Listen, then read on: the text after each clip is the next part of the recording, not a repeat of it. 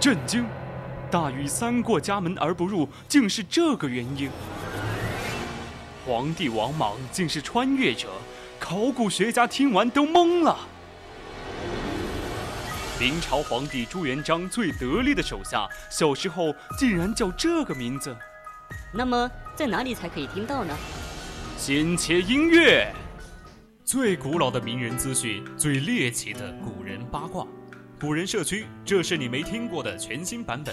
每周一晚九点，我们在百科探秘之古人社区等你。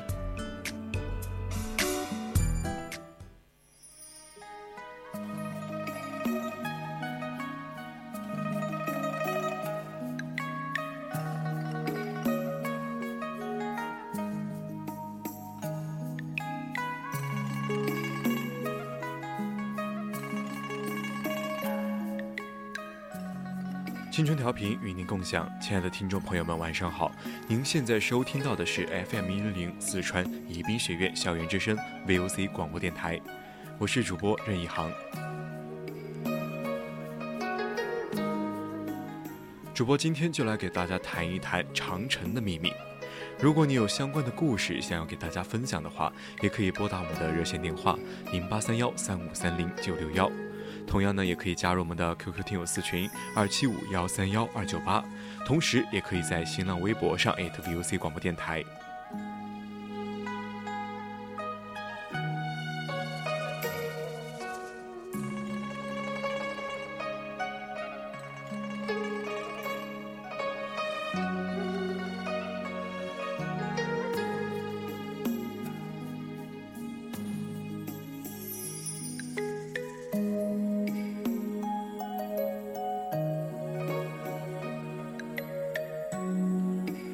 长城以北就是蒙古高原，蒙古高原海拔一千五百八十米，与一切山脉不同，它是贯穿东西，东抵大兴安岭，西及阿尔泰山脉，其北部是西伯利亚平原，直通北冰洋，那里还有来自贝加尔湖的冷空气，一洋一湖，是世界寒极中心，若无蒙古高原阻挡冷空气。也就没有黄河流域、长江流域，更没有草长莺飞的烟雨江南。每当遇到几百年一次的小冰河期，零下五十度，高原上的游牧民族就冻得半死，牛羊呢也得冻死。除了海豹和北极熊，它们只能拼命地向南跑。然而，高原并不是那么容易翻越的，崇山峻岭。带着牲畜和物资翻越高原，难如上青天。那不带物资了，骑马跑过来行不行呢？理论上是可以的，但是没有可行性，因为没有粮草，没有物资，在路途就得饿死。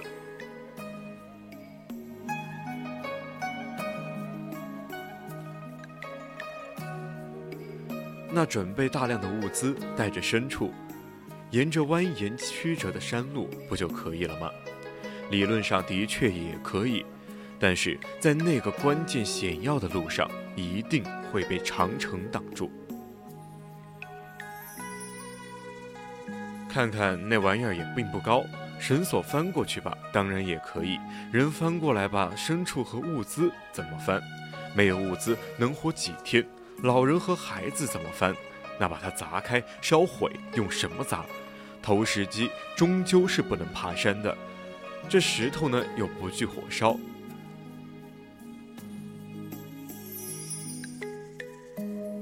那先爬上几个人，慢慢把物资吊上去，可以啊。可是那需要时间。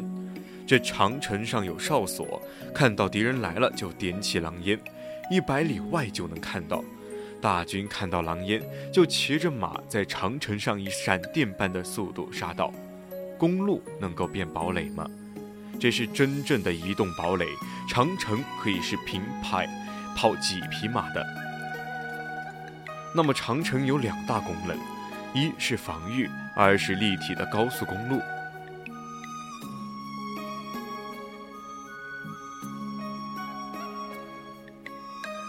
现在的高速公路和长城比不了，公路只是一个平面，功能太单一。在城上走，风阻系数多少？寒风吹不到，下雨也没有泥泞，盖上树叶子还有乘凉的功能。在长城面前，匈奴人也绝望了。后面是冷空气，前面是长城，还有没有活路了呢？历史上，他们终究是放弃了。他们用了几百年的时间西迁，从中国逃亡到欧洲。这一路上，匈奴攻占了绿头人，绿头人打不过匈奴，就西迁赶走了蓝头人，蓝头人没办法，只好继续西迁赶走罗马人，罗马人也没有办法，就渡海逃往英伦三岛。苟延残喘，就像一列列整整齐齐的多米诺骨牌，一个民族压倒另一个民族，无数的民族倒下了，臣服了，而骨牌的起点就在长城。这长城太好了，汉朝修长城上了瘾，把长城修到了中亚吉尔吉斯。班超兴奋了，他扔了那个破笔头子，抄什么书了？投笔从戎，封侯万里之外。他一个汉士，带着一个令旗，在西域活动了三十年，屠灭了五十国。一个人怎么能够屠灭五十国？因为他指着长城对他们说：“看到了吗？看到了吗？如果你们不听话，我就把令旗一点，点起狼烟，三日之内，天兵立志，行天诛，诛丑类，洗清种族。”他还愉快地拿着令旗挑拨群众斗群众，废立国王无数，牛逼了整整三十年。而今民众还不知道修路的要义，却不知道长城的可怕。阿三就知道，两千年前如果把长城修到印度，就没有现在的阿三了。有聪明人说，路不能防海，因为八国联军是从海上来的，所以陆路无用。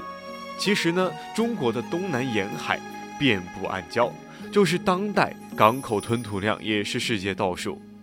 在古代，从海路入侵中国，就是海上马车夫荷兰、日不落帝国、葡萄牙、西班牙也都不敢想。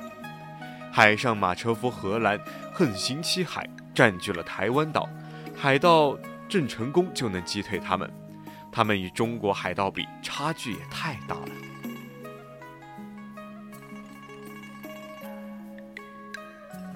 就是海上最强美国，即便纠结了二十余国，也是照样打回去。动动脑子就知道，远东大铁路修好了，从莫斯科运物资到朝鲜只要七天。美国那物资坐坐着船，划了半个地球运来，那成本太大，效率也太低，这仗是没法打。然而，即便长城再好，也需要兵。满清军备，铁路亚洲第一。可是那些大头兵都是房奴，那房奴溜须拍马喷人，都是一把好手，但打仗却不行。听到枪声就逃跑，死不起，因为房贷还没有还完呢。首先呢，战争靠的是物资，物资是要花钱的，谁的成本更低，谁就能胜利。匈奴翻山越岭，穿过崇山峻岭，这需要多大的成本？又止于长城之外，这又得消耗多少粮食？尽管长城也不好爬，但总比那崇山峻岭好爬。那是有台阶的，不惧泥泞风雨，运兵运粮有保障。下雨了，匈奴骑兵陷入泥泞，物资怎么拉？你车陷入泥里，你拉得动吗？第二，骑兵对步兵表面上是有优势的，但是时间是秦汉年间，那时间的青铜连弩最厉害，一个步兵带几个弩夹，弩夹里有十二支箭，拉一下并排射出十二支，一分钟可以射出十二支箭，五千步兵可以在一千分一一分钟内仰射出五万支青铜箭，什么骑兵能够扛住三分钟的箭雨呢？无差别的屠杀，杀光之后呢，可以把剑再捡回去，无限利用，减少运输成本。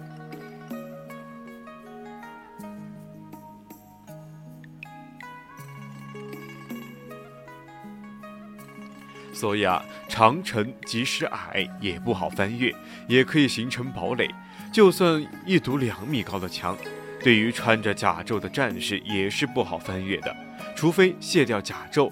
而骑兵呢，也只能舍弃战马，那他们就没有战斗力了。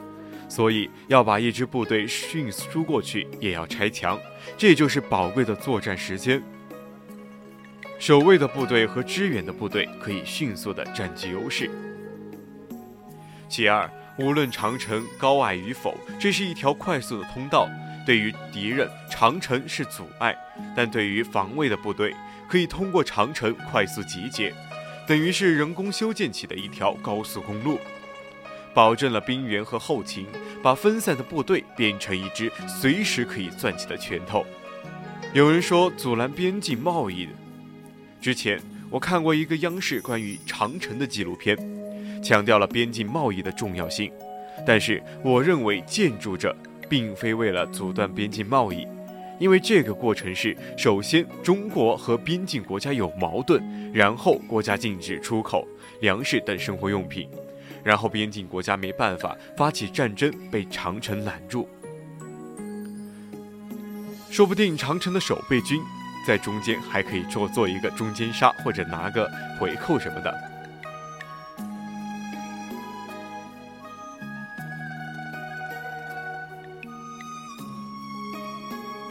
所以李陵以五千后勤步兵远征漠北，被匈奴八万骑兵围困，最后投降之前竟然杀死了四万骑兵，还有四百多人顺利大逃亡。卫青和霍去病杀的更多。所以，在除了拉动 GDP、用战争刺激经济之外，还有那个勇夫。勇夫不是别人，那是全部。所以得出结论：长城这么矮，但阻拦商人是绰绰有余。长城连成线，商人就无法越境走私。长城制造的无人区可以阻碍敌人。经济封锁是敌我双方互伤的双刃剑。时间过得很快，已经是北京时间的十二点十五分。今天的古人社区已经接近尾声了。好，今天的今天的古人社区呢就是这样了。下半段呢是文物客栈，更多精彩内容，敬请锁定青春调频。